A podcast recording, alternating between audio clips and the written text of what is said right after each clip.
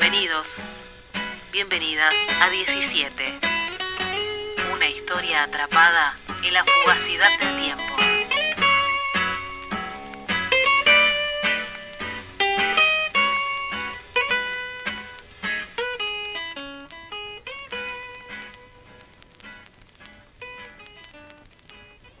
Seis.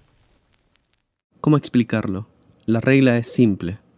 Un hombre ha caído cuando toca el suelo con alguna parte de su cuerpo que no son los pies. Por eso Mr. Gallagher, el árbitro, practica una leve flexión de su rodilla izquierda y se inclina para mejor ver el ángulo de la caída de Jack Dempsey y la línea del suelo donde se espera que vaya a caer. Pero evidentemente Dempsey ya se ha caído, se ha caído incluso mucho, Mucho más de lo normal. y sin embargo Mr. Gallagher no ha visto que parte alguna de su cuerpo tocara el suelo. Tampoco lo tocan, y eso es lo extraño, sus pies, sus botas de pugilista.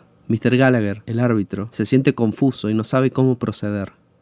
Claro, es que ha pasado lo inefable, lo más inconcebible, lo imposible de pasar. Jack Dempsey se ha caído, pero se ha caído fuera del ring.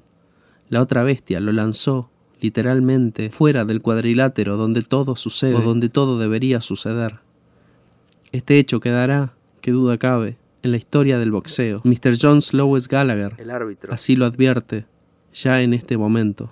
Allí quedará por insólito, por único. Por los tiempos de los tiempos se seguirá hablando de él, sobre todo porque se trata de una pelea por un título mundial en el Polo Grounds de Nueva York, nada menos, y no alguna peleita de relleno en algún gimnasio perdido. Una de esas, donde suben dos muertos de hambre a intercambiarse tortazos sin piedad ni técnica. Es una pelea por el título mundial, y es además una pelea entre dos pesos pesados, porque entre dos de peso mosca, entre dos de peso pluma, puede esperarse una voladura semejante. Eso mismo, entre dos pesos pesados, resulta demasiado improbable, es poco menos que imposible, y sin embargo sucede. Por eso bien lo sabe Mr. Gallagher, el árbitro, quedará en la historia para siempre. Ese tiempo magno, el de los años, el de las décadas, Mr. Gallagher lo calibra con acierto.